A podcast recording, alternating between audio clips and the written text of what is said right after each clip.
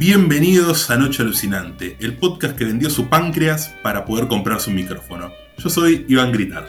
Y yo soy Ian Undery, hablándoles desde el Upside Down, acá, tomando mi té de... Te vas a sorprender de qué es, porque es de Earl Grey. Earl Grey, ese era el que tomaba Santos, ¿no? Sí, sí, sí, sí, sí, una rica combinación de té negro con toques de bergamota y naranja, de toques cítricos.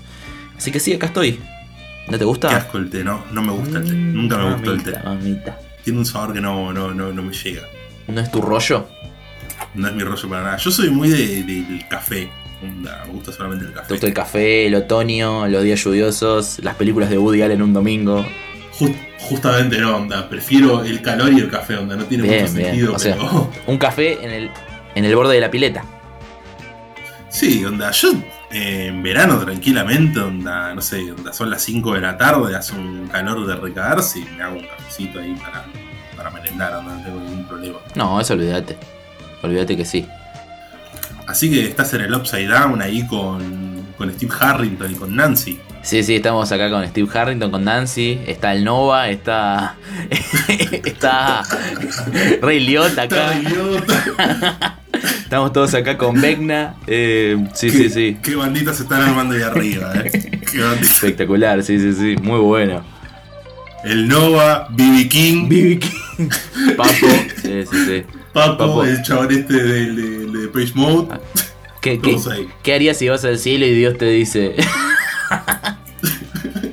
qué grande. Está mochelo. Estamos. bien, bien, bien. Bueno, así que estuviste viendo Stranger Things. Y sí, ¿Qué amigo, hay que divertirse. ¿Te, pare- parece que es verdad lo que dice la gente que es la mejor temporada hasta ahora? Para mí no. No, la primera es claramente superior, que me parece que es la más sólida de todas, sigue siéndolo. Pero esta es la. Creo que la más divertida desde la primera. Así que en ese sentido, algo de razón no, hay. a, a mí me gusta muchísimo la tercera, chaval. La tercera me gustó, me gustó un montón cuando la vi. A vos te gusta Maya Hawk, no te gusta la tercera temporada, que es otra cosa. Bueno, Maya, Maya Hogg está en su punto alto. Me gusta mucho más como es su personaje en la. Es como muy raro, ¿viste? Porque como que la temporada pasada eh, ella era la serie y Steve medio el, boludo. Y ahora ella la hicieron como medio boluda para esta temporada, ¿viste? Sí, sí, pero. eh, sí, es como un, un personaje medio dibujito animado, muy cómica. Y creo que le sale bien, de hecho, ¿eh? me parece que tiene Sí, potencial. sí, sí. A ella le sale. Me, me resulta raro eso por el, el personaje. Yo creo que la tercera me gusta más que nada porque es como la más coming of age de todas, ¿viste? Claro. Onda que, bueno, está ahí Mike saliendo con Eleven y Lucas con Max y están como todos ahí en esa durante la primera mitad de la temporada y no sé, es como que me, me gusta la vibra que tiene. Eh, y además el capítulo final de, de la tercera, onda con la batalla ahí en el, en el centro comercial me, me parece espectacular. Espero que para esta temporada hagan más o menos lo mismo, ¿viste? Onda, porque viste que ahora los tenés a todos recontra separados. Sí, los tenés todos en dos distintos, en, en- en estados distintos, en países distintos, están todo, todo revuelto. Para vos, eh, de todas las tramas, ¿cuál es la mejor? La mejor siempre va a ser la que tenga Steve Harrington, porque es Sí, el mejor sí. personaje de la serie, definitivamente. Para mí es el, el que mejor escrito está, el que nunca flaqueó nada en un personaje, el que, aparte que el chabón es divertido, el personaje le permite ser, tener momentos dramáticos y también momentos de, de- de aventura bien Spielbergiana, ¿viste? Creo que es el mejor en ese sentido. Sí, sí, sí. Porque, no sé, particularmente yo siento que todo lo que pasa en Hawkins está buenísimo. Y las otras tres tramas es como que van de mal en peor, ¿viste? Sí, lo, de Alaska es terrible, lo de Alaska es terrible. No, sí, onda, todo lo que es Alaska y, Y rusos. y Rusia. Sí, no. Y Rusia me, me dio bastante paja, por lo menos hasta que. ¿Cómo se llama? Hasta que se toman el avión, ¿viste? Sí, ya cuando se toman el avión y secuestran el avión y todo eso, dije, bueno, acá se puso un poco más divertido. Eh, pero por la trama de Eleven, donde ahí recuperando sus poderes, es Malísimo, muy un malísimo. embole, boludo. Yarao para Murray igual, eh. Murray me hace reír mucho. Sí, sí, sí. Eh, y, es- y eso que, y eso que el personaje antes me parecía re insoportable. En esta temporada creo que está un poquito mejor. Sí, olvídate. Eh, el tema es que el chabón es cómico eh, y se le nota que, que levanta lo, lo poco que le dieron a él y Winona para laburar, porque viste que tardan como cinco episodios en llegar a, a Alaska, boludo. ¿Qué onda? Tipo, es- hagan una elipsis, hijo de puta. Tres episodios yendo en un avión están. Sí, sí, sí, totalmente. Eh, y bueno, y después tenés la trama de, de Mike y de, de Will y de Jonathan, que esa, es muy bien en embole, pero tiene un par de momentos que parece que se va a poner interesante y la cortan medio de la nada, ¿viste? Cuando ya llegan con la minita que es la novia de Dustin, como que hacen otra boludez ahí, chau. Sí, sí, sí, Eh, sí. Boludo, qué mejorado se lo ve el pibe ese que hace de Jonathan, ¿viste? No está hecho mierda. Parece Edward Está Norton, pero hoy. Edward Norton hoy es. Antes era Edward Norton en los 90, ¿viste? Envejeció los 25 años de Edward Norton entre Terminator 2 y el presente los envejeció en una temporada. Para, eh, Edward Norton no. Terminator 2, no querrá decir Jack Furlong, boludo. Eh, ah, Edward Norton, me equivoqué. Jack, Jack Furlong, Sí, Edward sí. Furlong. Edward Furlong, Edward sí, sí, sí, sí, sí. Los dos le erramos el nombre, Sí, pero sí, sí, no, sí, que, que- viste que se parecen un poco, un poquito se Sí, parecen. sí, sí, sí, sí. Sí, le nombre. encima el personaje de Jonathan, como de cada temporada peor, ¿viste? Onda, Porque la primera, como bueno, que yo, el hermano medio rarito, el, el, el freak de Freaks and Geeks, se podría decir. Y ahora, y ahora tiene al peor amigo de toda la serie, es una mierda. Argyle es una Sí, mierda. no. Sí, es un personaje re- Y eso que el personaje, el chabón ese me re gustaba en Booksmart. Pero acá es como que medio hace un poco lo mismo, solamente que más fumón, nada más. Hasta la ropa es la misma, porque no cambió nada, ¿viste? Le pusieron el vestuario de Buxman y lo tiraron en el, en el universo. Sí, es uno de esos actores que te, te das cuenta de que van a ser como de. van a aparecer en un par de cosas más o menos interesantes en esta época y después va a caer, en- va a quedar en la nada el chabón. Sí. Y bueno, Agnes Barda, que todavía no, no, no ha salido del closet, que no vio Pesadilla 2, creo, en el universo este, Todavía no. ¿no? Todavía no, todavía no. Ah, y bueno, y aparece nuestro queridísimo hablando yo que venía diciendo esta. Este monstruo es básicamente Freddy Krueger. Y justamente onda, el padre del monstruo es literalmente Freddy Krueger. Sí, sí, sí, sí. De hecho, viste que en el universo de, de la serie existe Pesadilla. Hablan de Pesadilla en un momento. Sí, sí. Aparte de, de- de Halloween, que en una vez nombran a Michael Myers. Pero ahí estoy confundido. O, en- o el Michael Myers de- Ahora se me está mezclando, pero en- el Michael Myers de Stranger Things no es un Michael Myers real. ¿Por qué? Porque cuando hablan de él hablan como un asesino serial. No estoy... O sea, capaz que yo lo sobreentendí y, y- y- y lo entendí por creo ese que lado. Lo entendiste, sí, lo, lo entendiste mal, me parece. Onda. Creo que cuando el chaval lo nombra, justamente se refiere a eso, a, a la película. Claro. Porque, porque bueno, pesadillas se refieren como película, porque dicen el nombre de la película Y Freddy Krueger. y Freddy Krueger, exactamente. Pero, pero bueno, a Michael Myers no se refieren a Halloween, se refieren a Michael Myers, capaz que lo entendí por ese lado, ¿viste? Pero sí. Claro, encima para el momento en el que transcurre supuestamente eh, Stranger Things, solamente salió la 1. Porque No. la 2, o la 2 es del 86 o del 85. No, del 81 la 2, la, la, la estrella del 84, me hicieron todas pegadas. No, boludo, estoy hablando de Pesadilla. Ah, pensé que de Halloween. Sí, Pesadilla salió la 1 en el 84 y la siguiente en el 80. y- No, en el 85 salió la 2, boludo. Ah, bueno, entonces ya están, la- ya están las dos. Ya está el, el Scream Queen. Porque la 3 es del 87. Sí, porque viste que tiene eso como que capaz te dejan un año que no sale ninguna, pero después dos años sale- salían dos seguidas. Lo, lo único que me acuerdo es que la, la sexta del 90-91 y la última del 94, justo años, 10 años después de la primera. Claro, exactamente. Eh, es notorio igual el, el año que se tomaron entre el 86 y el 87 para Pesadilla 3 que hubo ahí un, bueno, vamos a hacerlo bien porque la 2 le fue medio para el orto. Y, y bueno, por eso salió también la 3, aunque me guste mucho la 2. Pero, pero sí, ya estaba. Ya, ya Will eh, podría ver Pesadilla 2 en el cine. ¿Y para vos qué personajes mueren en la, en la parte final, en el gran final de, de Stranger Things? Y para mí tiene que morir Sadie Sink. No, para mí ya si no la mataron ahora no se muere. Para mí, pero bueno, para mí fue una oportunidad perdida. Eh, era un gran personaje para matarlo. No, ¿en serio querías que se caiga muriendo Max, boludo? Y para, a- como querer, no, pero es el, es el personaje que tiene más sentido. Porque, a ver, a, a Eleven, para mí es un lugar común matar a, la, a Eleven. O mandarla al, al más allá, o mandarla a que se vuelva energía y una con el cosmos. Eh, y una muerte que dolería y que sería interesante, para mí era la de ella. No, para mí, eh, si tiene que morir uno. Para mí, ¿cómo decirlo? Onda? Hay algunos personajes que para mí es seguro que se mueren. Por ejemplo, el Dr. Brenner se muere seguro. Es un que encantado que se muere. Probablemente se muera el ruso este que es. Sí. ahora se alió con Winona y con todos este Enzo. Siento que se va a morir el rubiecito, ¿viste? El basquetbolista. Ujú. Tengo la sensación de que se va a morir. Y para mí, de los principales, el único que va a morir es Will. Y sí, podría, podría. Will para mí tendría sentido que se muera porque bueno, es básicamente con el que arranca toda la historia. Sí, claro, el que, que comenzó a estar poseído. El tema que no sé, está rari, está- estaría raro que se muera él, ¿eh? estaría raro porque está incompleto el personaje todavía para mí. Le falta algo. Es está muy sidekick y está muy en el fondo y todavía no terminó de madurar nada en ese personaje. Y pasa que lo dejaron muy onda, porque en la primera temporada el chabón no está, básicamente. Es un personaje que no está. En la segunda empieza a tener relevancia. En la tercera medio que lo borran prácticamente donde no hace demasiado y ahora es como que lo están metiendo de vuelta. Y yo quiero saber si en la segunda parte se animarán a que el chabón básicamente le confiese su amor a Mike. Es algo que está totalmente ahí.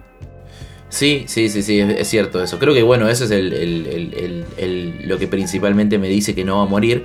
Que de ser así, sería rarísimo que, hagan que un personaje gay muera sacrificándose.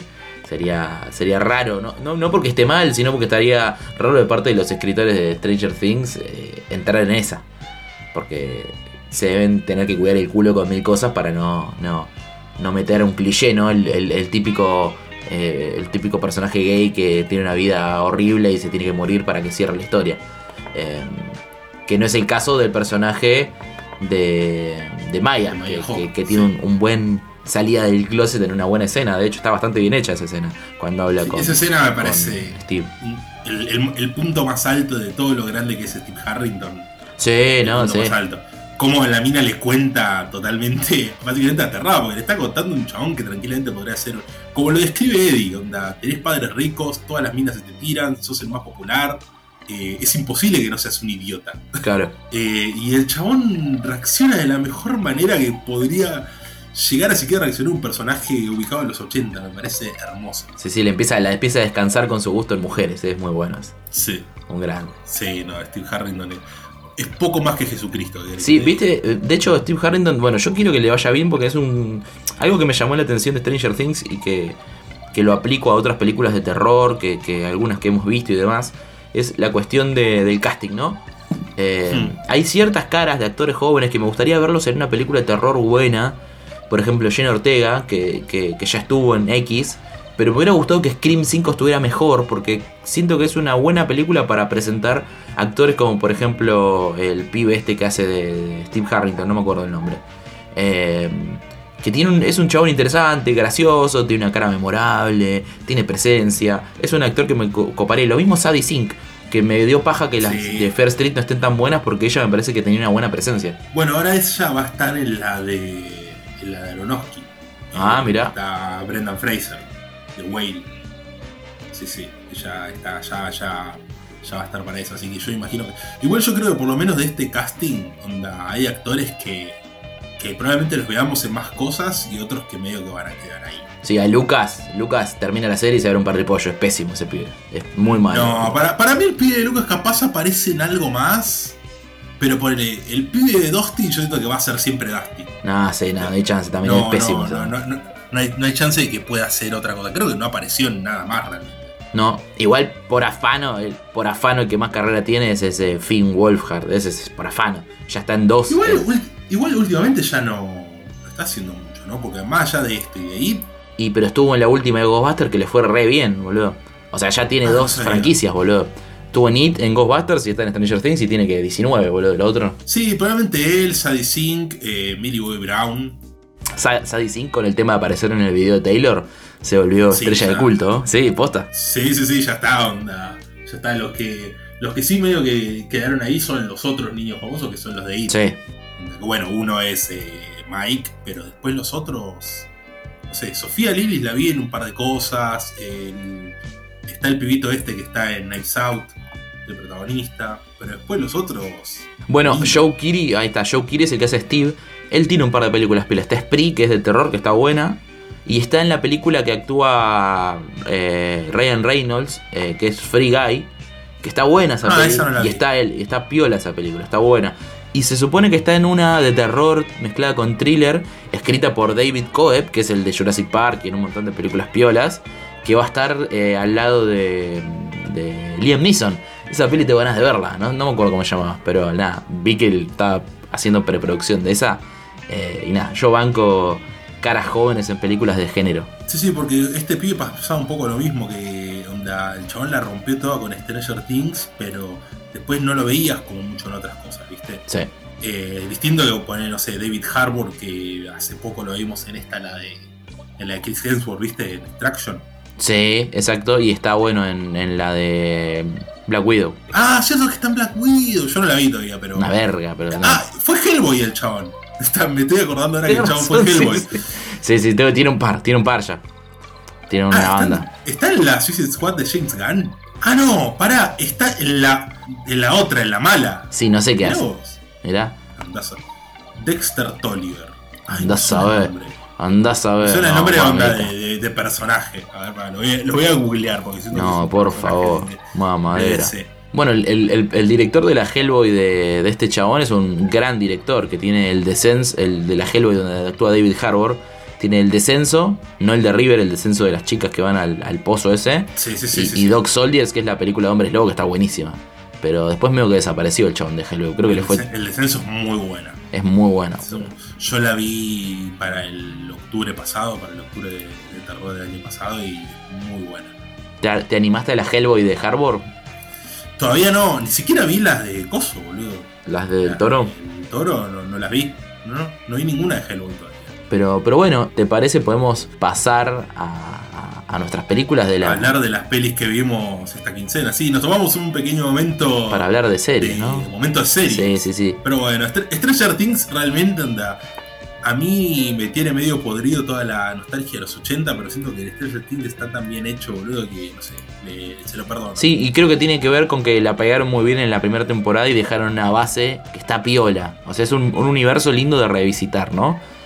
Eh, no así, no, no le salió igual, por ejemplo, con Fear Street, que me pareció una basura de principio a fin. Ah, no vi ninguna de la First Street. Es una basura total. O sea, es, es- es una basura el primer episodio. y- Mira, digo episodio y son tres películas en realidad.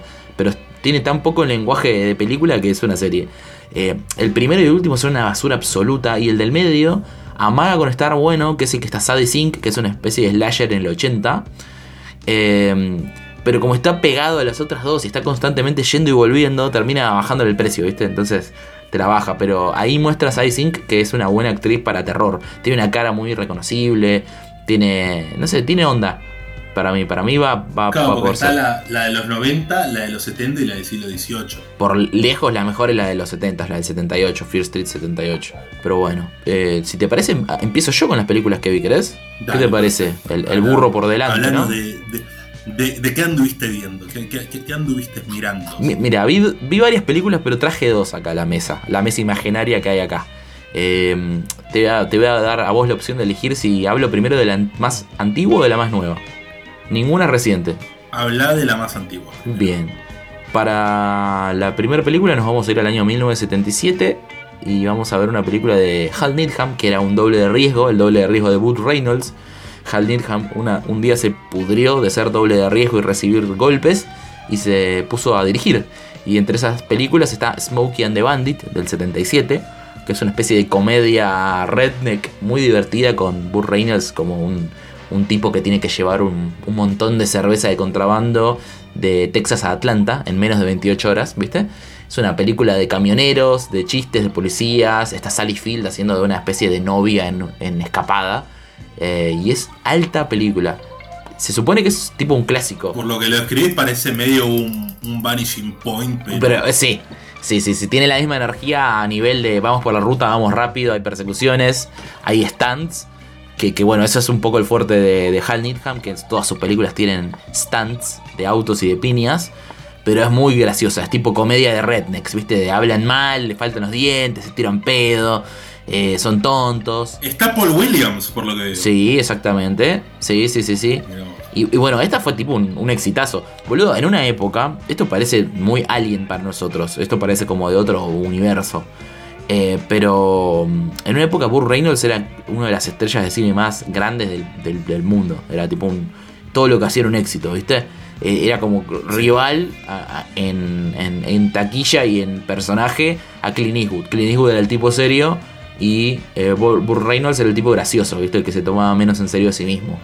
Y, en ese sentido, hay un encanto en Burt Reynolds que está muy piola. De, de- es como ver a Clint Eastwood haciendo una comedia, boludo. Que Clint Eastwood, no sé qué tan bien le podría salir este tipo de películas donde el chabón se caga risa de sí mismo, se caga piñas, eh, se regodea en su, en su, digamos, mitología redneck, que él es como un símbolo de ese cine cabeza de tacho. Y la verdad que me encanta. Vos viste Deliverance hace poco, ¿no? Que también está Burr Reynolds. Sí, onda, bueno, Deliverance justamente es de, de las. Se podría decir que es de las series. Sí, bueno, pero la rompe Burt ahí. Incluso el personaje de Will Reynolds, donde ahí es como el más eh, caricatura de todos, ¿viste? Sí, claro. Porque los otros son todos como chabones X, donde que fueron a pasar un día medio de aventura.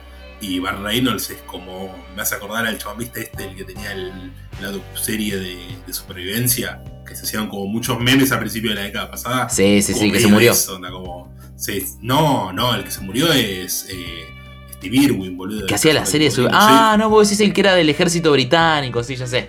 Sí, Sí, sí. Algo, llamaba Beer Grylls o algo así, no. El que tomaba su propio pis. Exactamente. Ese, ahí va. Sí, bueno, es, es como el símbolo del macho, pero lo bueno, lo, lo- lo que tiene el de loco Burr Reynolds es que mm, en realidad él no hizo muchos papeles como Deliverance. Debe tener uno o dos más. Eh, después son todas comedias, boludo. y Todas comedias. eh, eh, qué sé yo, hizo las comedias con, con Bogdanovich, hizo Nickelodeon y eh, A, A Long Love, que son películas rarísimas, de tipo que Burr Reynolds como un protagonista de una película de Bogdanovich suena raro hasta decirlo, ¿viste? No sé, es rarísimo. Eh, está en una de estas de, de Woody Allen. ¿Cuál era que estaba de Woody Allen? Creo que en todo lo que quiso saber. Exactamente, Ahí está, sí. esa misma. Y bueno, está él en la película original. ¿Viste la película de Adam Sandler, Golpe Bajo? Bueno, la original es de Burr Reynolds. Longest La original de los 70 Sí. eh, actúa él. Porque bueno, él tuvo una carrera de, de jugador de fútbol americano frustrada. ¿Está en striptease? No me acuerdo que está en striptease el chabón.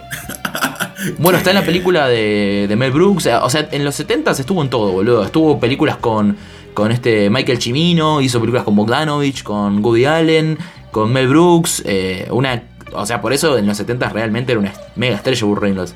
Estoy, estoy navegando acá su, su letterbox onda como actor y hay unos póster que, no sé, boludo, que, me dan ganas de ver, onda Malone, Hit, Stick, onda todo el chabón así, cara de malo con una pistola. Es como, es como una especie de casi de James Bond, pero... Si, no sé si estás viendo ahí en el Letterboxd, hay una que se llama Sharky's Machine, que es él con una pistola que, que la dirigió él mismo. Y que yo solo te voy a decir que es Vértigo por Burr Reynolds. Solo te voy a decir eso. Eh, solo voy a decir eso. Y que sirva este pequeño segmento hablando de, de Smokey and the Bandit como mi homenaje a Burr Reynolds. Por, por favor, si no vieron sus películas, tanto como director, que tiene como siete, como, como actor, es una, una estrella que quedó un poco en el olvido, creo, en la cinefilia moderna. Creo que nadie se acuerda mucho de Burr Reynolds, más allá de Boogie Nights, me parece. Eh, pero que es alto actor. Y como último copetín, eh, una de las inspiraciones para la rela- relación, de hecho, entre, entre eh, Cliff y, y Rick Dalton, es la relación entre Burr Reynolds y Hal Needham, el director de la película esta que estaba hablando. Que de hecho tienen una película que es sobre eso, que es Hooper, donde Burr Reynolds actúa de un doble de riesgo dirigido por su doble de riesgo. Entonces hay una situación muy meta ahí, ¿viste? Bueno, eh, Burr Reynolds no iba a aparecer como personaje como Once Upon a Time Hollywood, que lo iba a interpretar este chabón Marchen, ¿no? El cíclope. Pero sé que, sí que iba a aparecer como personaje, pero no me acuerdo quién iba a actuar. de Burr él. Reynolds iba a ser el personaje que hace el, el dueño del rancho Spawn. No, no, eso lo sé, eso lo sé que se murió antes, pero, pero Burr Reynolds iba a aparecer como personaje dentro de la película. Así como aparece Steve McQueen. Que creo, creo que lo iba a hacer James Marsden. Creo. Uf, hubiera estado increíble. James Marsden, aparte de Burr Reynolds, le quedaría perfecto, boludo. Sería muy divertido. Es que sí, porque ti- tiene como una, un poco esa onda, tiene como una apariencia muy eh, eh, varonil eh, y fachera, pero al mismo tiempo tiene como un, una vibra muy de este chabón puede hacerte recagar de risa en una comedia. Sí, por eso, aparte en la época en que está Once Upon, Burr Reynolds era un pibe joven, era un chabón de 30 años, ponele. Era un, un chabón joven todavía, no era el, el chabón de 45 que uno tiene en la mente cuando piensa en Burr Reynolds, entre comillas, joven, porque él se hizo. Es como Clint, ¿viste? Clint Eastwood, nadie piensa en Clint Eastwood con menos de 30 años, vos. A Clint Eastwood en tu cara, en tu mente, cuando pensás en Clint Eastwood joven, es un tipo de 45. Sí, onda, lo más joven que te pones a pensar en Clint Eastwood es por un puñado de dólares. Claro, Ah, que ah, ella tenía como 35. Abajo de eso, ¿no? Y sí, porque el- lo único que estuvo antes no se le veía la cara, que sea un tarántula. Porque tenía la, la máscara ahí, sí, sí. Pero bueno, eh, nada, recomendación. eh, exploren a Reynolds, a Hal Needham. Y pasamos a otra película que la que ya hablamos. Una película que nos, nos significó mucho de chicos. Esto va a ser, va a ser una especie de shout out a- al gran Alex Kuchevaski que la programó en la Kuchevaski. tele. Ah, Alex, hoy estoy con los nombres, Sí, pero sí, no, hoy estoy terrible, boludo. Es el T, es el T. Axel de la Eh, iglesia. Axel de la iglesia.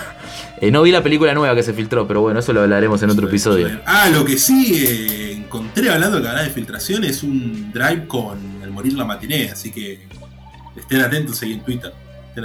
Porque ahí dando vueltas hay un, un drive con, para bajarse. Medio pesadita, me- pesa como 7 GB, pero supuestamente se ve espectacular. Y creo que tiene eh, como un extra de comentarios del director o algo así. Uh, eso me interesa, que- eso me interesa. Así que apenas lo, lo veamos, lo vamos a estar ahí retuiteando ahí. ¿Cómo, ¿Cómo está la piratería, eh? ¿Cómo está la piratería, eh? Mamita, Parche en el ojo. ga- gan- Gana un juicio Jack Sparrow y mirá cómo se pone el mundo, ¿eh? No, Ay, no, amigo, no. Tendría que haber hecho el saludo inicial con un chiste de eso, me había olvidado. que había pasado No, eso. qué problema eso, sí, No, sí, sí, sí. Usted tiene que saber que siempre cuando nos sentamos a grabar nos, nos ponemos, nos ponemos a, a repasar los eventos que ocurrieron en la última quincena Sí, para sí, poder hacer el chiste inicial. Sí, sí, Noche Alucinante, el podcast que, que testificó en el juicio. Nos subimos ahí en la entrada. Juramos decir la verdad y nada más que la verdad. Ay, Dios mío. Testificamos en contra de los dos, aparte, ¿no? Sí. Yo, yo agarré y aproveché para decir que Johnny Depp me, Johnny Depp me, me debe 30 lucas. No me la devolvió nunca. Qué grande. Pero bueno, carajo, pará. Volvemos a la película. Vi La novia de Chucky. Eh, ¿Te acordás que hablamos hace no tanto de, de nuestros recuerdos de La novia de Chucky? Sí, Y sí. puede confirmar que es una película increíble, es absolutamente increíble, boludo. Es un peliculón, me, me fascinó volver a verla. Eh, desde lo visual, la, porque. la- la película ¿Sí? que más me traumó de niño, sin duda. No, es increíble, la, la volví a ver eh, y, y está dirigida pero espectacularmente porque el director es un, un director como muy, era muy propio de los noventas. Se trajeron un hongkonita. Era, viste, tipo, tenés una película y querés que sea, se vea bien y encima tenés poca guita, llamaban y ponían el código de área de Hong Kong, traemos un hongkonita. Y, y traían estos directores que están especializados en hacer acción, que habían dirigido 40 películas antes de tener 30 años. Y nada, le dieron un presupuesto mínimo con la novia de Chucky y hizo espectáculos. Hay, hay una escena que es un homenaje a Suspiria. Hay, hay un montón de, de- de elecciones directoriales muy similares a lo que haría De Palma cuando todavía no estaba Gaga. Eh, la verdad que es una película espe- espectacular. Es muy divertida, es profundamente meta-referencial, porque obviamente está utilizando la, la película La novia de, de Frankenstein de Whale para traer a la vida a este nuevo Chucky, ¿no? Y, y ahí hay un, un diálogo muy interesante con el, el guionista y, digamos, padre de la saga, que es Don Mancini, que al igual que James Well, es un hombre gay que nunca tuvo problema en hablar de su homosexualidad dentro del contexto de, de películas de terror de, de monstruos, ¿no? Así que hay algo ahí muy, muy piola, boludo. Bueno, Don Mancini que se encargó básicamente de la saga después de esta entrega. Claro. Que a partir del hijo de Chucky la dirigió todas él. Menos Claro, y la, ahora está con la serie. remake. Sí, sí. Y ahora está con la serie que dicen que está buena. ¿no? La, no- la verdad que todavía no la vi porque estoy tratando de ver todas las de, las de Chucky en orden, voy lento. Y ahora me toca revisitar eh, las dos que dirigió él que me gustaron. Después vería la remake y después sí. Y Cult. El Sí, Cult sí, la sí, que-. Sé que no son muy queridas, a mí me gustan un poco, pero, pero bueno, habrá que verlas de vuelta. Bueno, a mí la maldición me gustó. El culto no la vi, pero la maldición la vi cuando salió y me pareció bastante agradable. Es media Tana, ¿viste? Es media como el, el Giallo. Está, Y es que, boludo, es una. Ya de por sí tener un personaje principal que tiene algún tipo de, de discapacidad o de impedimento para escapar de la manera más óptima de un monstruo es. eh, onda, es como algo muy, muy de cine italiano. Eh, y bueno, y acá tenés onda, la mina en, en silla de ruedas. Claro, aparte de una casa, una casona antigua, cómo están la, la onda de palmeana que tienes con los objetos y, y los. El ascensor, ese ascensor es espectacular. Sí, el ascensor en sí, sí, sí, sí. Aparte usa mucho split diopter, ¿viste? Él, aparte de pantalla, usa mucho el, el diopter, el, el coso partido. Sí, lo que hace de Palma. Lo que hace de Palma y Shyamalan. Sí, tener dos cosas en foco al mismo tiempo en una distancia diferente. Eh, y bueno, estoy viendo que Ronnie Yu también dirigió Freddy vs. Jason. Y habrá que verla de vuelta porque me sorprendió mucho lo bien que dirigida que está Bride of Chucky, boludo. Eh, eh, a partir de eso me dio ganas de, de revisitar otras películas de este, de este señor. Sobre todo las hongkonitas. No sé si estás viendo el IMDB. Hay una que se llama The Trail. Que ya viendo el póster me dan ganas de verla y hablarla en Noche Alucinante, hermano. Mirá, The Trail que está, bueno, es- está esta que es medio conocida, eh, de Fearless. sí, Está bueno. Este, ay, ¿cómo se llamaba el chabón este? El, eh, el de Danny the Doc, Jet Li. Danny, Jet Li. Jet Li, un capo, Jet Li, sí. Jet Li. Eh, si estoy viendo un par de póster Legacy of Rage, China White, The Postman sí, sí. Fights Back. Hay un par de cosas ahí, ¿eh? Habrá que inspeccionar. Anda, anda a encontrarlas estas igual, eh. No, está, ¿sabes dónde son- están, amigo? ¿Sabes dónde están? En, en So Woman que ha vuelto, ahí está. Ahí está, qué bien. Ahí está. Me aparo y aplaudo. Me, me aparo y aplaudo. Me parece- Porque viste que, que el, el continente asiático como muy complicado a veces, onda. Porque si te Sí. pones a buscar las, no sé, las de Shyamalan antes, las de Shyamalan antes de Sexto Sentido no, no, no existen. La mandó a quemar todas las copias, parece. Claro, no, no quería que se enteren. Hay, hay, hay una que es en la India, ¿puede ser? ¿O no, no filmó nada en la India? Estoy loco. Sí, yo. creo que tiene como dos o tres películas antes de cosas. O sea, sé que tiene dos o tres antes de, de Sexto y Sentido. creo que son todas en la India, eh. Creo Ah, que Sexto mirá. Sentido es la primera americana. Ah, bueno, mirá vos, interesante, interesante. Pero el tema es que estas películas de Hong Kong tenían tanta producción eh, que, no salían todas, boludo. ¿no? Hacían más películas que, Hollywood en un momento, entonces no salían todas al, mundo occidental. Algunas, quedaron en el mercado hongkonita y, y jamás hubo un subtítulo y jamás hubo un VHS, ponele. Sí, encima es como.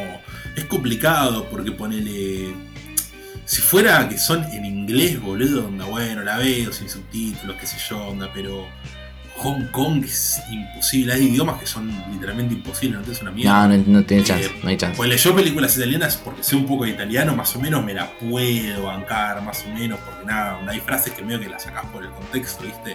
Pero Claro. ya Hong Kong, eh, eh, cualquier idioma asiático, no sé, alemán, cosas así, no, es imposible. Necesito sí, sí, por lo menos un subtítulo en inglés. Y sí, no, si no, eso no se puede. No, no puedes sacar ni siquiera el- la fonética. Es, es imposible. Pero bueno, yo también he visto un poco de cine en esta última quincena. Me alegro. Voy a arrancar hablando de lo que se podría decir que fue uno de los estrenos más importantes del último mes, película del 2022. Apa. Eh, una de estas, ¿cómo se le llama? Legacy Sequel. Uh, un concepto nuevo ese, ¿eh? secuela de una peli. Uh, eh, secuela de legado, una secuela que es técnicamente eh, ubicada muchos años después de la película original. Por ejemplo, no sé, está Trainspotting, Blade Runner. ¿Cuál más hay así que sea así, Legacy? Pero Eso es un invento de ahora, ¿no? No es que era algo que se, existía se le llama así. Y pasa que ahora es como se están empezando a hacer, boludo. Claro. Ponele Mad Max Fury Road, vos dirías que es una Legacy sequel. Sí, onda, entra en- dentro de ese concepto. Eh, todas, las, todas las secuelas que sean así, eh, digamos, dentro de, dentro de una saga varios años después, onda, 20, 30 años después, poner, no sé, si hoy sale Evil Dead 4, es una Legacy sequel, por ponerte un ejemplo. Claro.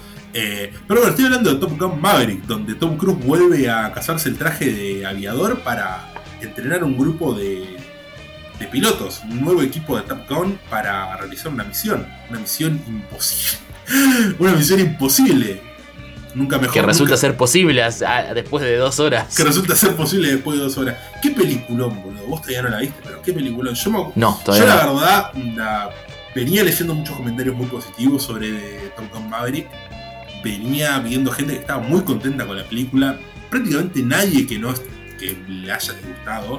Dije, bueno, vamos a ver qué onda. Calculo que mínimo será divertido. A mí la primera me gusta, pero me gusta tranqui, ¿viste? No, no, me, no me vuelve loco de, de coso De Tony. de Tony, De Tony Scotto. De Tony Scott. Eh, pero, boludo, es espectacular. Posta es espectacular, es una gran película. Toda la secuencia de acción eh, durante esta misión que tienen que realizar eh, los protagonistas es increíble.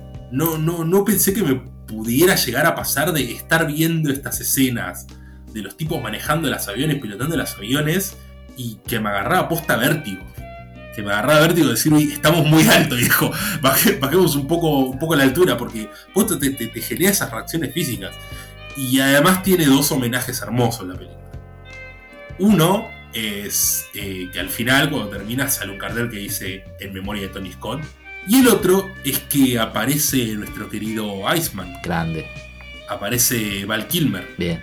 Se lo merece. Sí, sí, eh, y nada, es maravilloso porque lo que hacen con el personaje de Iceman es que eh, tiene la misma enfermedad que, que Val Kilmer. Tiene también cáncer de garganta, por lo que el personaje no, no habla. Pero básicamente le dan como un, un último aire al, al bueno de Val. Lo banco, lo banco. Lo dejan, a- lo dejan aparecer una vez más en pantalla grande y esta probablemente sea la última, la última película de Val Kilmer que veremos en pantalla grande. Y sí, él estaba semi retirado, aparece en ese documental que hicieron sobre su vida, me parece, pero después no, no. Pero tampoco es por la enfermedad, creo que él ya no tiene más ganas de actuar también. Es, es como una onda de, mira, tengo la enfermedad y encima tengo los huevos llenos de actuar, así que, que ya estoy en esta. Eh, che, hay, hay un... Yo no la vi todavía, tengo muchas ganas. No la vi más por una cuestión de tiempos que por una falta de, de ganas.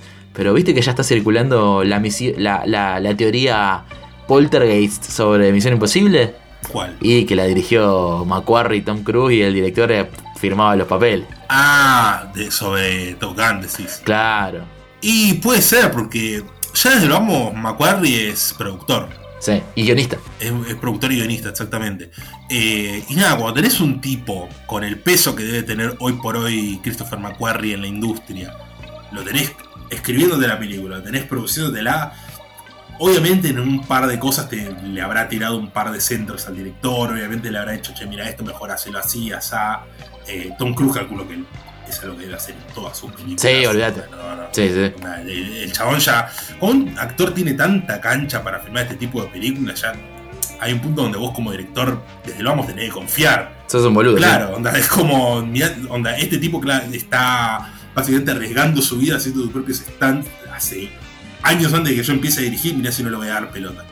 Eh, pero nada, onda, me parece que también es inteligente como, como director, Joseph Kosinski, el elegir darle ese. No, obvio. el, el- elegir, elegir darle bola a esas cosas, porque el John tranquilamente podría decir, podría ser un boludo obstinado, decir, no, esta película va a ser como yo quiero, y obviamente estamos medio un poco imaginando un Sí, no, me estamos tirando. escenario. un- Es una teoría. Aparte, a ver. Eh, Yo no vi nada más de él como para saber, no vi Tron Legacy, o otra Legacy sequel, justamente, no vi Biblion ni la de los, ¿cómo se llama? La de los bomberos. Oblivion yo la vi, estaba buena. Aparte actúa Tom Cruise, o sea que debe ser que tiene una buena relación con el tipo. Y bueno, y en la de los bomberos está Miles Teller.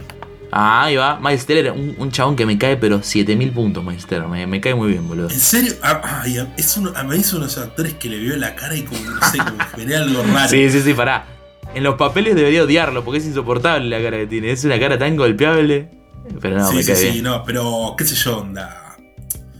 La verdad que acá está espectacular, boludo. Bueno, onda, justamente después de, de la escena esta en la que te digo que aparece Iceman, que aparece Val Kilmer, pasamos a la, a la escena que probablemente habrán visto mucho en redes sociales, que habrán visto en el trailer de ellos jugando fútbol americano todos en cuero en la playa, eh, donde Miles Teller hace su bailecito. Sí, que dicen que gastaron 100 mil dólares en aceite corporal, boludo, en esa escena. Nota. Plata, plata- plata bien usada, ¿qué querés que te diga? Plata bien usada. ¿Cómo Eh. tanto en aceite corporal? ah, fritolín le pusieron, boludo. Sí, boludo. Bueno, el, pasito de Miles Teller se, se quedará en, en mi memoria, ¿qué querés que te diga? Bien. Gran pasito se tiró, gran pasito. Hay que poner un par de temas de Nova para que. Qué grande, boludo. Qué grande que es, boludo. Pero bueno, nada, aprovecho para decirle que si todavía no vieron Top Gun Maverick, todavía está en los cines y que aprovechen antes de que básicamente se la coma Jurassic World. Se la Vale. coma un dinosaurio. No, Porque claro. Ya el jueves pasado se estrenó Jurassic World, ¿no? Yo tenía un poco ganas de ir a verla, pero medio que estoy escuchando gente que solo dice que es horrenda. Bueno, a mí me dieron ganas de ir a verla porque el otro día escuché un podcast, ese que escucho siempre de New Beverly, que llevaron al director de, de Jurassic eh, World, la nueva. Y parece un tipazo, un chabón que vio mil películas, que le encanta hacer películas, que le hizo con el re amor.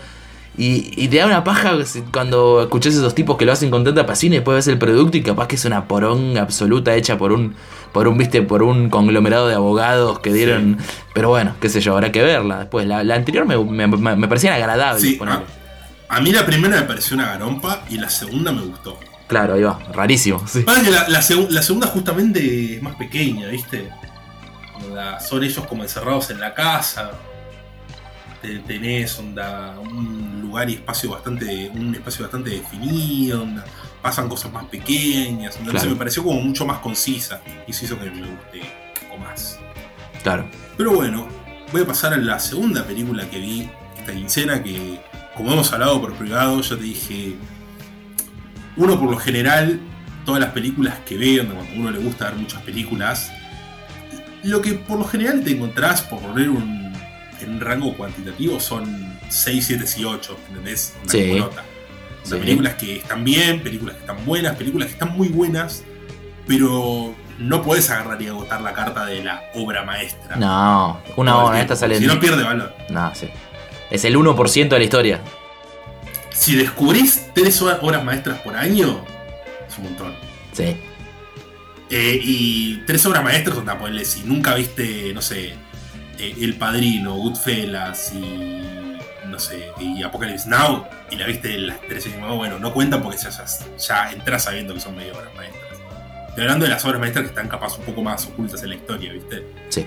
Eh, y me pasó de que vi esta película del 73 dirigida por Peter Yates que se llama The Friends of Eddie Coyne, los amigos de Eddie Coyne, que básicamente le hace honor a la ley esa que dice que cualquier película americana salida entre el 68 y el 82 es mínimamente buena, y la puta madre que esta es buena, es realmente una de las mejores películas que vi en mi vida. Es un thriller de los 70, un policial de los 70 sobre un ladrón, un ladrón, no te digo un ladrón de banco, es un ladrón un poco medio de poca monta, pero, pero experimentado, bastante conocido por toda la gente, si quiere, de la movida, el cual tiene que agarrar y empezar a delatar a sus amigos para esquivar ir a la prisión, básicamente. Claro. Es una premisa bastante simple y vos básicamente lo vas siguiendo a él, que es Robert Mitchum, empezar. Va Actorazo. siguiendo a él, va siguiendo un poco a los, a los amigos, a las cosas que van haciendo, los asaltos que van haciendo, etcétera, etcétera, etcétera. Y es una de esas películas que es muy oscura, pero al mismo tiempo muy divertida, muy cargada de acción. Tiene un montón de escenas que son espectaculares. Hay una escena, boludo, una, una secuencia de un robo un banco que. Nada, es, es de, esas secuencias que, que, esto como nos está enseñando en las facultades. Es espectacular. Posta es espectacular. Eh, nada, vos no sé si la llegaste a ver esta. Esta no, no, no, no. Eh, lo, lo tengo a Peter Yates y no me sorprende que sea una obra maestra porque es un capo. De hecho, no va a ser la última vez que hablemos de él en este año, me parece. Exactamente, sí, sí, pero no spoilemos más. No, nada. no, no, no digamos más nada. Pero, pero bueno, la- me diste muchas ganas de verla, de hecho, y estoy como para una de esas. Eh, la tengo, obviamente, el póster es bastante icónico, de hecho. Ese póster eh, entre amarillo y rojo y ellos en, en gris es bastante icónico, y aparte que esté Robert Mitchum es como un, un, un extra. Sí, sí, sí, totalmente. Eh, y bueno, es una de estas pelis bastante, ¿cómo se llama? Eh, crepuscular. Apa. como dice. Una- un adjetivo un poco bastante demasiado usado, pero que, que le viene bastante bastante al dedo a esta película. Está Peter Boyle, el taxista que le ¿cómo se llama? que le da el arma a Travis en Claro. Taxi Driver. Sí. Eh, nada, realmente un peliculón. Totalmente recomendada para todos los que quieren buscar un- una buena peli, una, una peli de esa que sí, si te van a ver una buena peli, Mira esta pibe, claro. miren esta, Los amigos de Eddie Coyne. Espectacular, la voy, Pero a bueno, ver, habla- la voy a ver. hablando de policiales de los 70, creo que ya podemos pasar a hablar de, de la película que nos, nos reúne hoy. Porque si bien no es un policial de los 70, es un policial, si se quiere, policial del año 2018, no solo se ubica en el año 75, sino que tiene bastante. la- toma bastante influencia del cine de los 70. Sí, usa el lenguaje del thriller de los 70s eh, y le podríamos decir que se llama Los amigos de Darío Grandinetti, básicamente. Los amigos de Darío Grandinetti, exactamente. Dirigida por Benjamín Neistat, del año 2018, hoy nos toca hablar de Rojo. Tu vida va a ser siempre un desastre. Y ya no vas a cambiar porque sos un tipo grande. Sos una víctima. Un pobre desgraciado. ¿Quién es? Es tu naturaleza. En definitiva, no sos culpable de lo que te pasa. No, no, no, pará, pará. ¿Vos tenés buenos amigos? Si tuvieras que contar algo, un secreto, ¿me lo contarías a mí? ¿Algo extraño para señalar en la ruta de abogado? Nada, gente, nada. No se supo más nada de él. Nadie lo vio ¿Tenés una foto de Diego? desde la última vez que nos visitó. Estoy trabajando con dos hipótesis. En ambas el hippie está muerto. Este es un lugar tranquilo, señor Sinclair. Para un policía las cosas son o no son y al medio no hay nada.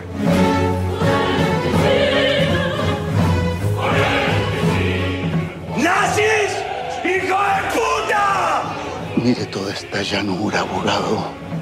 Hermosa. Mire este cielo que nos cubre. Mire todo esto y tiemble, abogado. Porque esto es obra de Dios.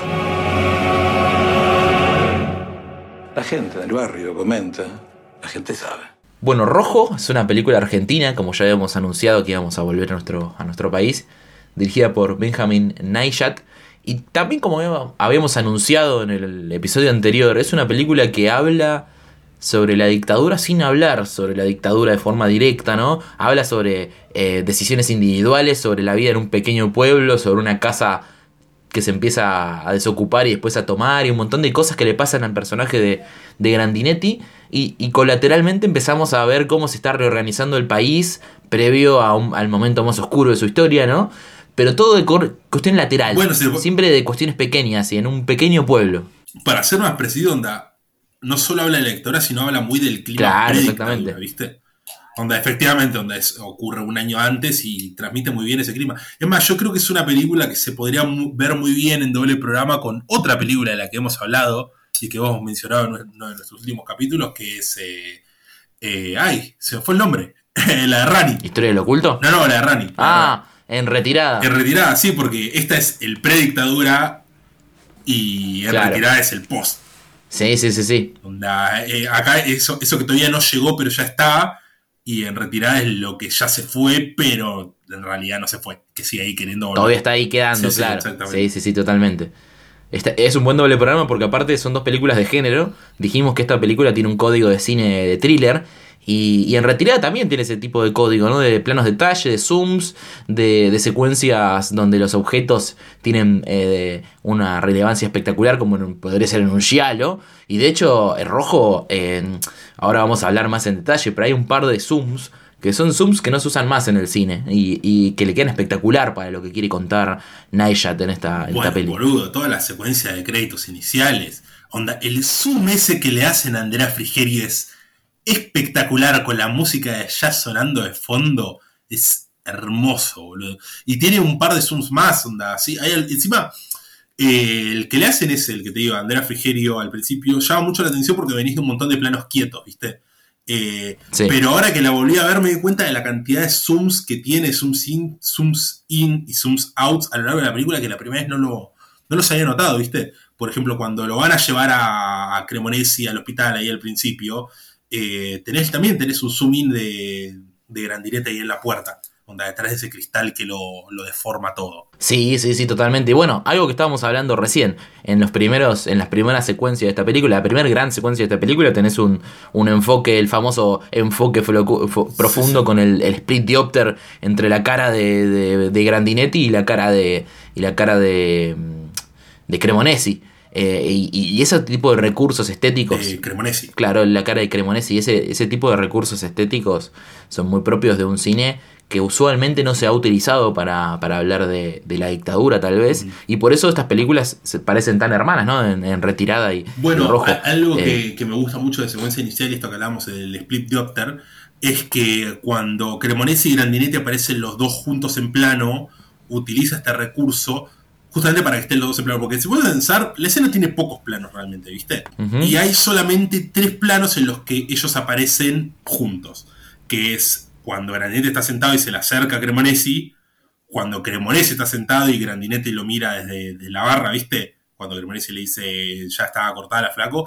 Y el gran plano general cuando ya Grandinetti lo está rebardeando. Todo el tiempo los dos, las dos visiones están puestas en, en foco ambas. Ahí me parece que la película justamente está hablando de una dualidad que es algo que va a estar constantemente a lo largo de la película, porque tal, toda la película es bastante dual. Toda la película es, bueno, te estoy mostrando un algo, pero debajo de ese algo hay otra cosa. Y hay todo el tiempo un doble sentido, una doble manera de interpretarlo, hay siempre un algo así que, que no, no es totalmente claro. Te hace parecer que es claro, pero no es del todo claro. Y justamente esta película, esta primera secuencia es eso, porque al principio lo que pensás de, bueno, onda, el personaje de Cremonesi es un pelotudo. Y después ve que Grandinetti lo empieza a bardear, lo empieza a bardear, lo empieza a humillar y ah, bueno, Grandinetti tampoco es tan bueno. Y después, bueno, pasa lo que pasa, que te das cuenta que Grandinetti era todavía peor. Eh, porque los planos, los únicos, lo que suele aparecer fuera de foco en realidad es el resto de, de la gente, ¿viste? el resto de los comensales de ahí del restaurante. Sí, sí, sí, sí. Eh, ellos siempre cuando están juntos en el plano se mantienen los dos juntos. De todo el tiempo esas dos visiones están ocupando el mismo espacio y bueno, y además están chocando porque ellos se, terminan peleando, y se quiere. Ahí está hablando justamente de dos visiones del mundo dentro de un contexto que terminan chocando. Básicamente onda un, como se dice, caldo de cultivo para lo que se podría decir que también terminó pasando en el país. dos maneras de ver el mundo, una mucho más violenta que la otra, que terminaron chocando y desatando un nivel de paranoia que llevó a que el pueblo termine justificando una dictadura militar. No, sí, claro, aparte de lo que le dice, ¿no? Eh, eh a, Claudio, al doctor Claudio que le, que le habla, ¿no?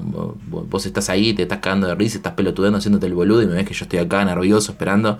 Eh, ya desde ahí te empieza a plantear la idea de ustedes están pelotudeando mientras están, pasando esas, estas otras cosas que, que, vos estás eh, en Bavia, digamos, ¿no? Aparte de algo que me, resultó llamativo, eh, bueno, obviamente la, cómo empieza, ¿no? Con esta casa que están vaciando, que después te enterás que hubo un operativo y y, bueno, no es casual la, idea de la casa vaciándose. En, la historia argentina siempre está. Eh, hay dos grandes textos eh, importantísimos en la literatura, que es eh, Casa Tomada de, Cortázar y la Casa de Asterión de, Borges, y que han sido constantemente utilizados para hablar de, pensar la casa como una analogía de Argentina, ¿no? La casa se está vaciando, la casa está siendo ocupada, en la casa hay monstruo. La, casa está en orden. Claro, exactamente. como para extenderlo. Sí, sí, sí, la casa siempre fue como, bueno, en esta película no escapa de eso, ¿no? De, empezar por la casa eh, y, luego justamente eh, la casa es desocupada de, de, sus habitantes originales y hay una nueva gente que se quiere entrar eh, y quiere hacer negocios con esta casa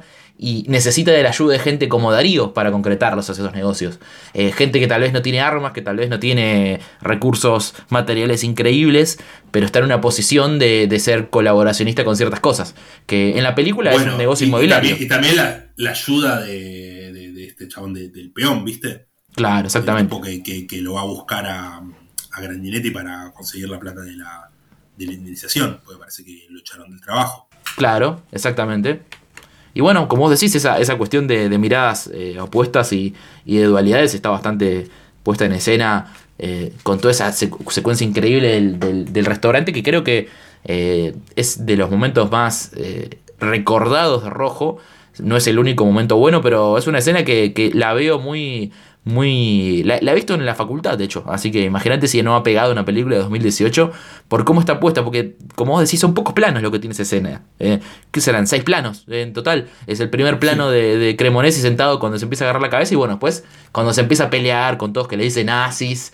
Y que después la película tiene ese juego hermoso que lo primero que ves es la familia jugando al TEG y uno dice invado Polonia. Es, espectacular. Sí, sí, sí. Bueno, ya que pasamos esa escena, si te pones a pensar, eh, la película tiene una cosa muy crítica de, la clase media, va, estos no son tan clase media, son un poco más clase media alta, si querés. Tienen, tienen un capital como el personaje este del amigo Grandinetti. Clase media alta y de un pueblo aparte, donde, donde sos el abogado del pueblo, no sos un Exactamente, bueno, eso es algo que es constante en la película. El chabón dice, usted es el abogado, ¿no? Incluso cuando van a. Es distinto el rol. Van a sí, sí. Eh, al, otro, al otro barrio, al que es del amigo, que la vieja le dice, usted es el abogado, ¿no? Porque claro, uno puede pensar que en los 70 no, en un pueblo, así en un pueblo pequeño, no, mucha gente tenía la oportunidad de agarrar y salir y, estudiar una carrera como abogacía en la, universidad. Si sos el abogado del pueblo, sos el abogado.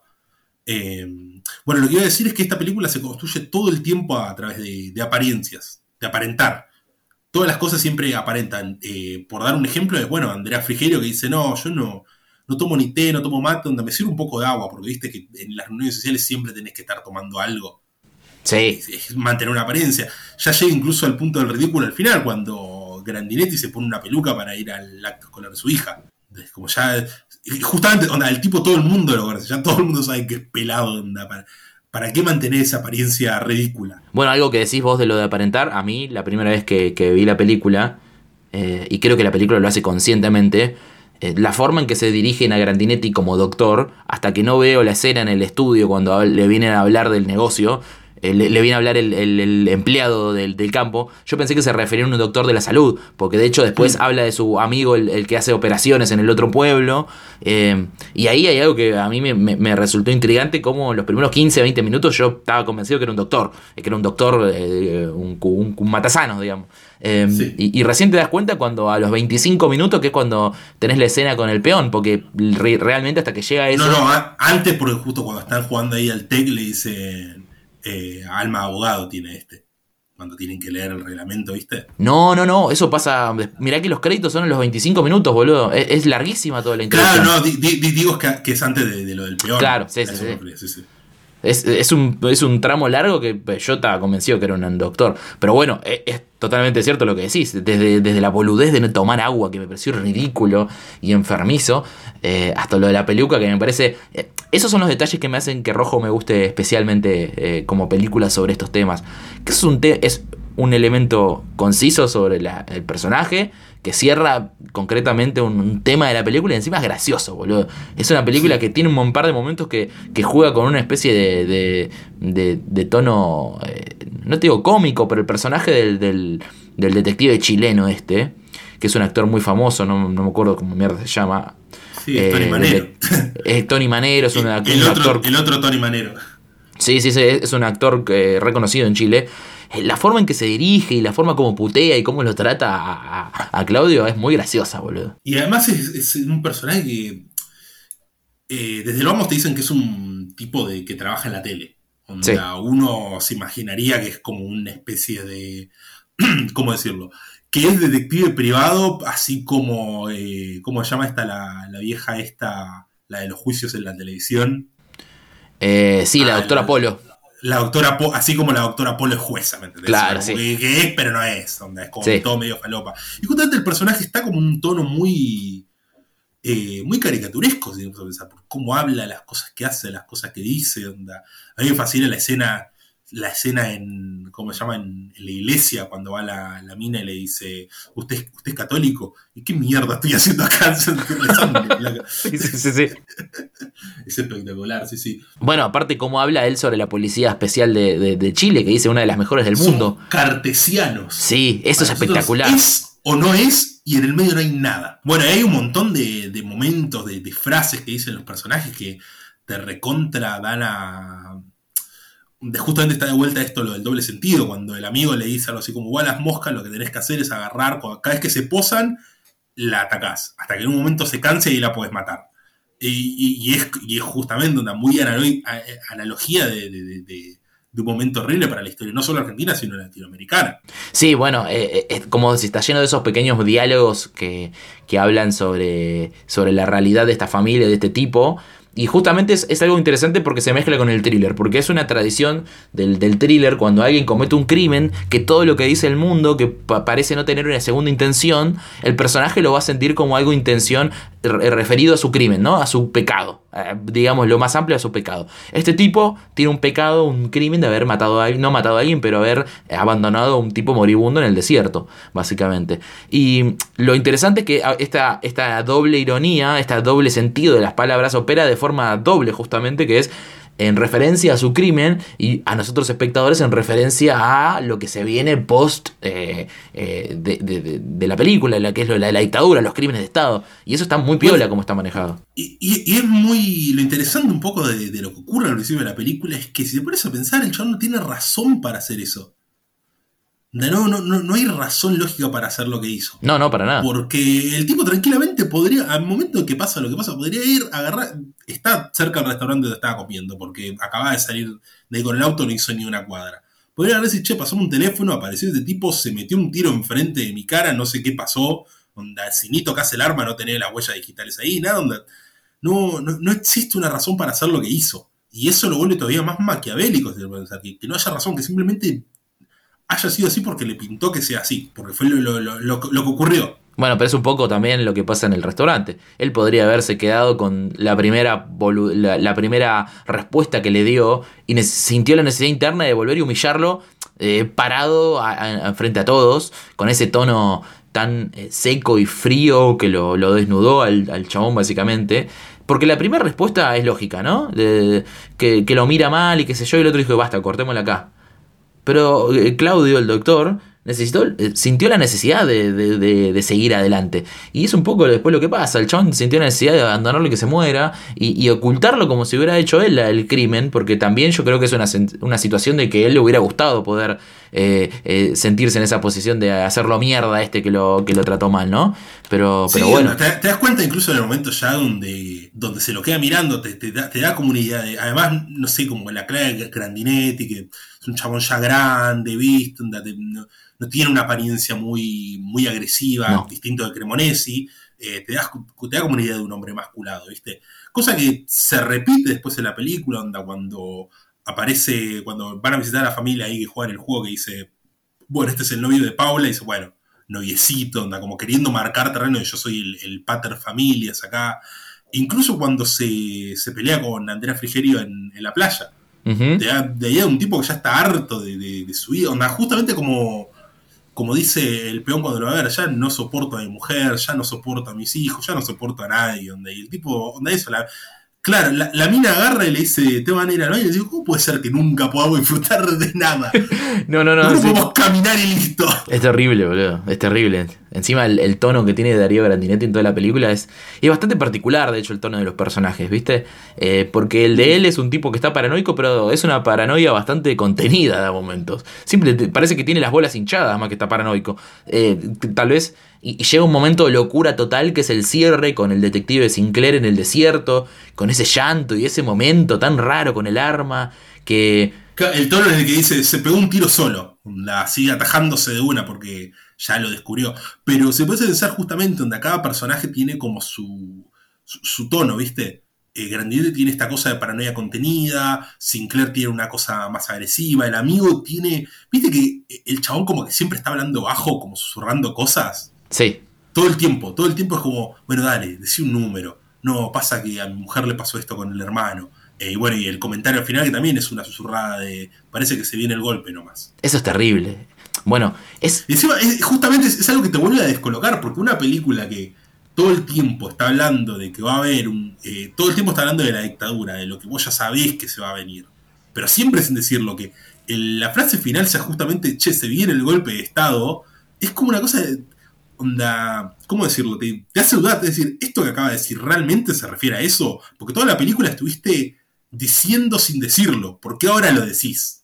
Sí, pero, pero también hay una situación de que cuando, cuando llega a ese punto, que es un poco el juego que hace la película, de mostrarte este micromundo, ¿no? De un pueblo, de una casa, de un tipo que hace tal cosa, y un detective privado, un detective que, que a su vez representa la influencia eh, norteamericana y policial en las fuerzas de seguridad latinoamericanas y toda esa cuestión tan de lo, de lo, de lo general o lo particular que hace. Un poco cuando te dice eso, decís, sí, claro, mira, está todo dado para que pase algo así. Eh, eh, está dado hasta, hasta las entrañas de la, de la, sociedad, no solamente en cuestiones políticas, ¿no? Cómo está operando la sociedad respecto a, a, cuestiones, eh, incluso en un pueblo, cómo se dan. Y, viste esos detalles, por ejemplo, la cuestión de los, de los vaqueros norteamericanos, viste cómo hablan al principio. Eh, que dice este gobierno provincial totalmente nefasto, inoperante, que nuevamente mancilló el nombre de la República y dejó a los vaqueros norteamericanos varados hay una situación ahí ya que si eh, no se puede estar teniendo tanta tensión política en un país, boludo.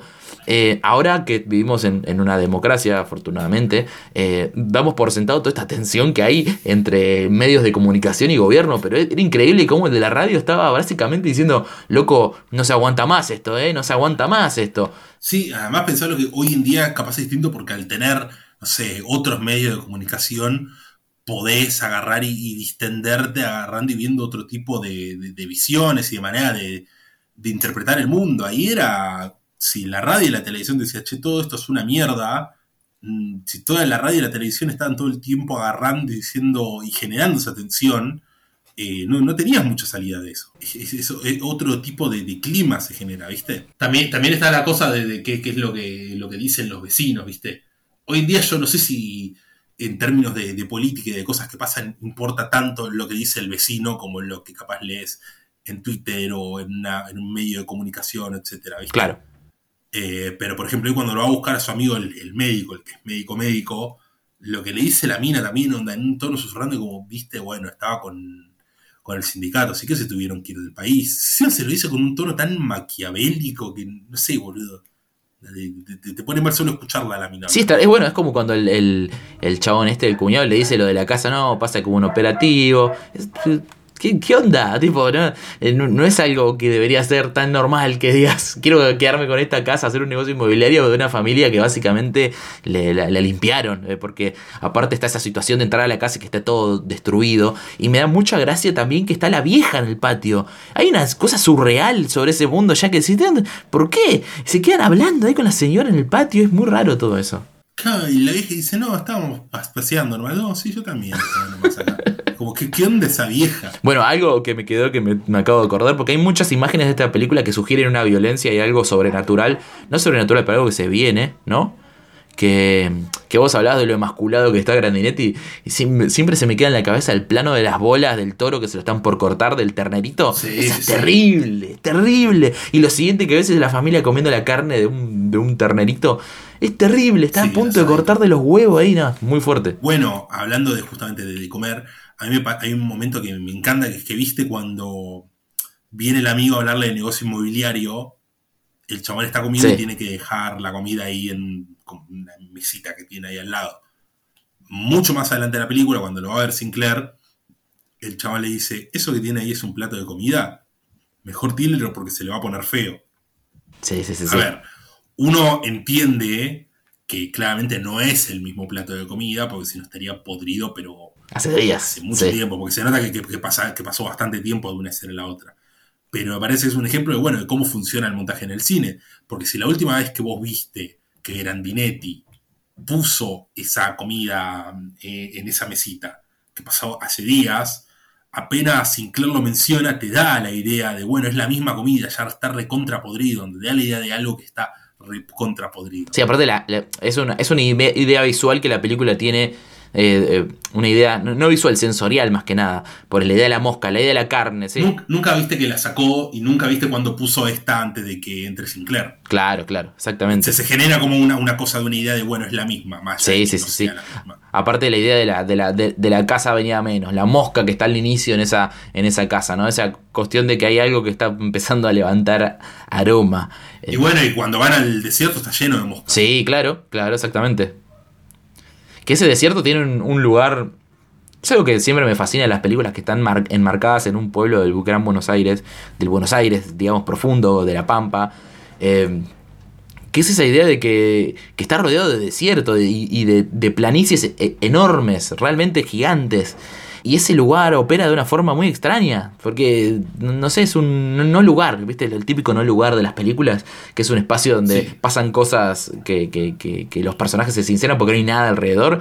eh, y, y justamente acá hay una confesión tan rara, hay una ruptura de dos personajes, porque en el llanto de, y, y en el delirio casi místico de Sinclair hay algo muy, muy espectacular. Sí, sí, onda, y el final es espectacular justamente por eso, onda. Sinclair lo descubre y te da una idea de que siempre supo, ¿me entendés? Sí. Que, que estaba solamente, ¿cómo decirlo? Y nunca le pareció mal, y- aparte. Nunca le pareció como, no, este se mandó una acá, ¿no? ¿Por qué no lo dijo? Como, mu- Claro. como mucho, como mucho lo juzga, pero lo juzga justamente por una cuestión casi de, de vuelta, casi masculina, de cómo puede ser que no tengan los huevos para hacerte cargo de esto. Ya está, ya lo hiciste, donde esto es así. No sea cagón, ¿No lo claro. hiciste? Sí, sí, sí, tiene, tiene como eso. Bueno, y algo de que nos estamos olvidando de mencionar es toda la trama de, de Paula, toda la trama de Paula y el novio.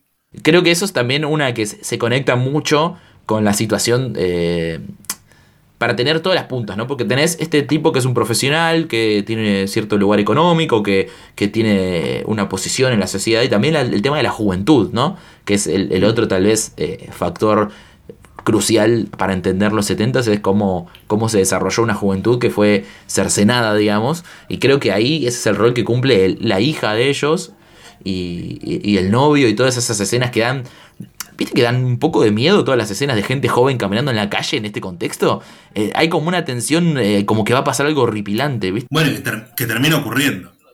Va, si se quiere, onda, uno podría creer que termina ocurriendo, porque, bueno, desde luego podemos hablar de que el novio, este creo que Santi se llama, no me acuerdo, eh, es también otro hombre masculado, porque piensa que la novia, que no quiso tener relaciones con él, lo está cagando con el chico con el que tiene que hacer la obra de teatro. Claro. Y la respuesta que tiene es básicamente ir a hacerle alguna maldad a un, a un amigo del pibe, ni siquiera al pibe mismo.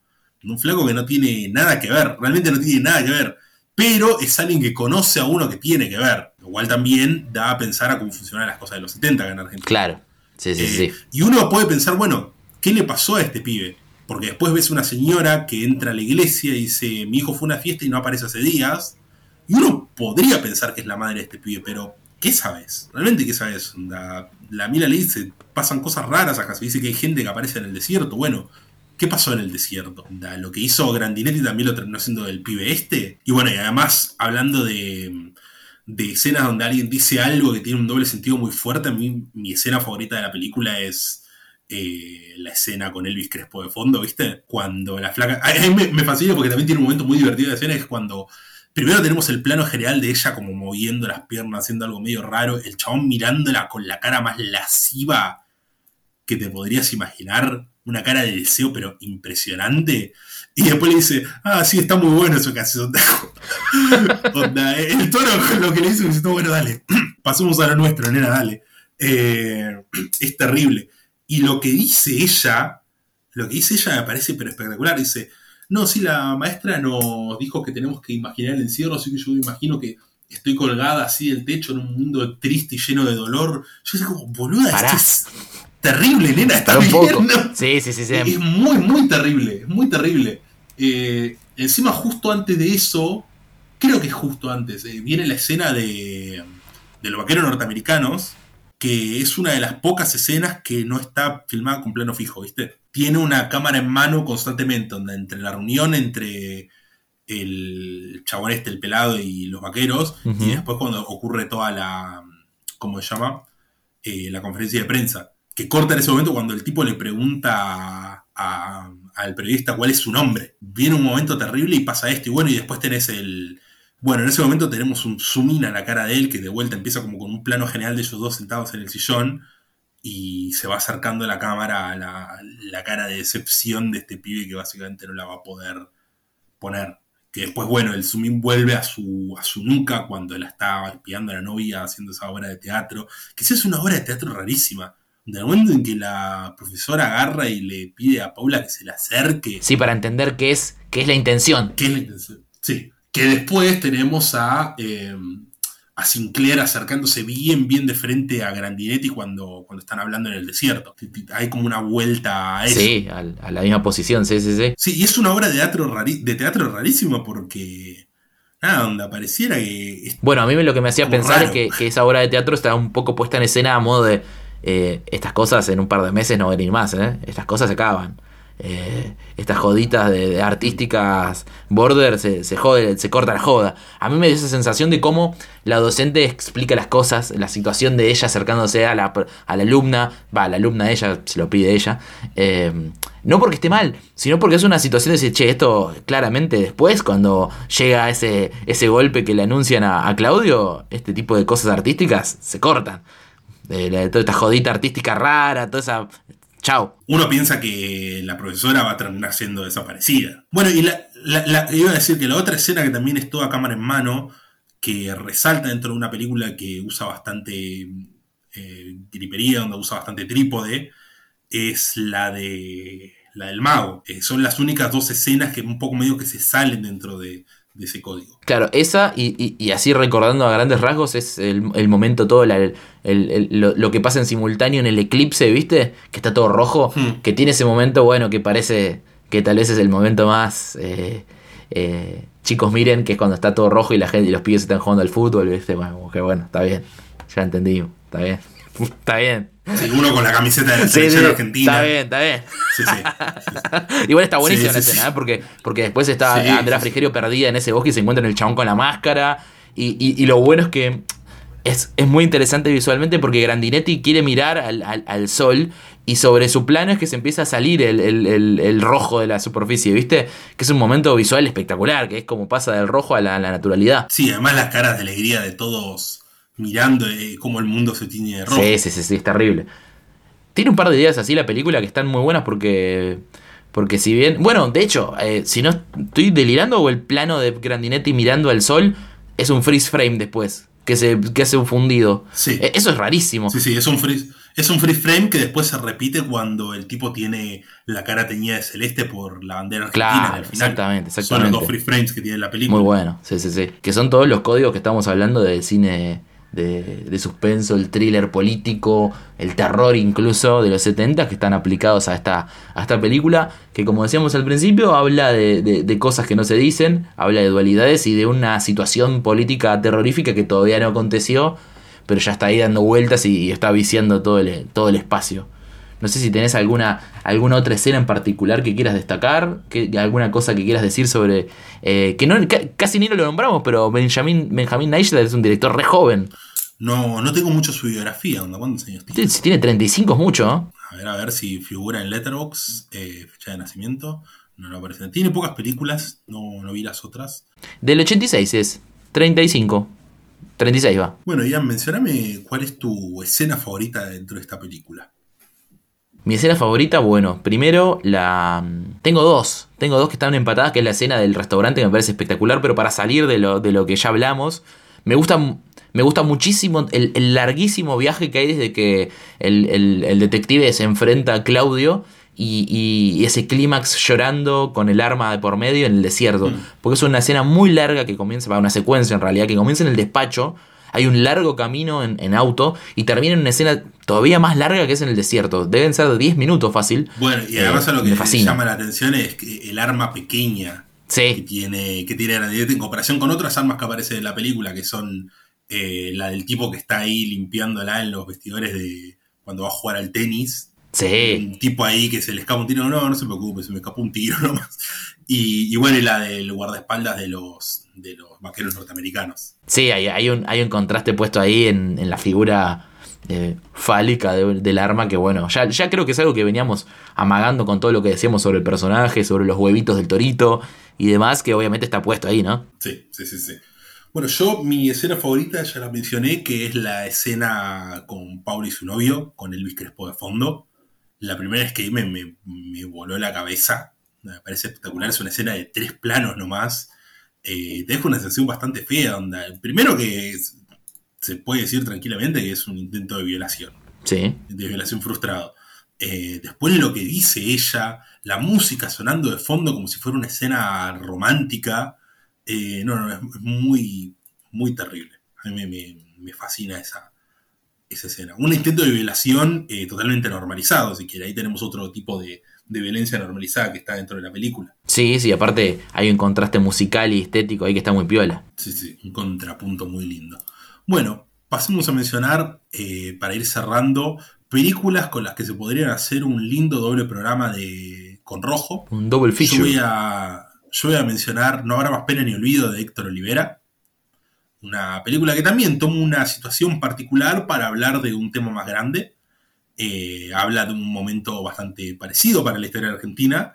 eh, y además es una película argentina propiamente dicho. Yo creo que son dos películas que pueden ir muy bien en el programa. Primero vería Rojo como para llenarme de, la mala leche que tiene y después No habrá más pena ni olvido, que es una película mucho más, mucho más divertida porque es básicamente una comedia. Bien, yo voy a, quedarme en los 70s, eh, me- me- me- en- en- dentro del mismo género de hecho, pero con un toque de humor, que es eh, Investigación sobre un ciudadano libre de toda sospecha, la película de Elio Petri, eh, Hmm. que, que tiene a Jean María Volonté como protagonista, que es básicamente un, un policía, un inspector de alto rango que mata a su, a su novia, a su amante, y, y él, eh, a propósito, empieza a plantar pruebas y a, a- y a- y a apuntar la investigación hacia, mí, hacia sí mismo porque quiere ver hasta dónde pueden llegar sus compañeros para ignorar eh, su culpabilidad. Es una especie de comedia negra con thriller, con sátira, con una cosa muy interesante sobre la cuestión policial y la, y, y la culpabilidad estatal ahí en Italia, que, que por algún motivo tiene mucho que ver con, con algunas cosas del cine argentino. Así que si les gustan los thrillers, y, uno bastante especial, porque tiene una cuestión ahí eh, media cómica y, y- y- y macabra muy linda, que aparte está el protagonista básicamente es un policía corrupto eh, que asesinó a su esposa. Eh, eh, es una gran peli, que es de nuevo investigación sobre un ciudadano libre de toda sospecha. Perfecto.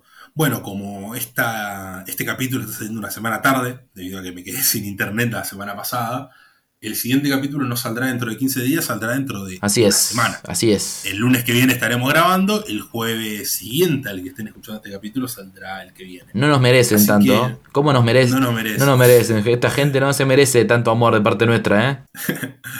Bueno, voy a tirar la pista de nuestra siguiente película. Voy a decir que es un coming of age de los, de los 80. Y no voy a decir nada más. Mamita, mamita. Tien- Tienen para, tienen para revolver ahí. Sí, sí, puede sí. ser cualquiera. Una de las épocas definitivas. nada, una, una de, una de las definitivas, exactamente. Pero bueno, cerramos diciendo que pueden buscarnos en Twitter e Instagram, que también tenemos canal de YouTube, para que estén atentos a todas nuestras novedades. Esto ha sido Noche Alucinante. Yo soy Iván Gritar. Y yo soy la peluca de Grandinetti. Adiós.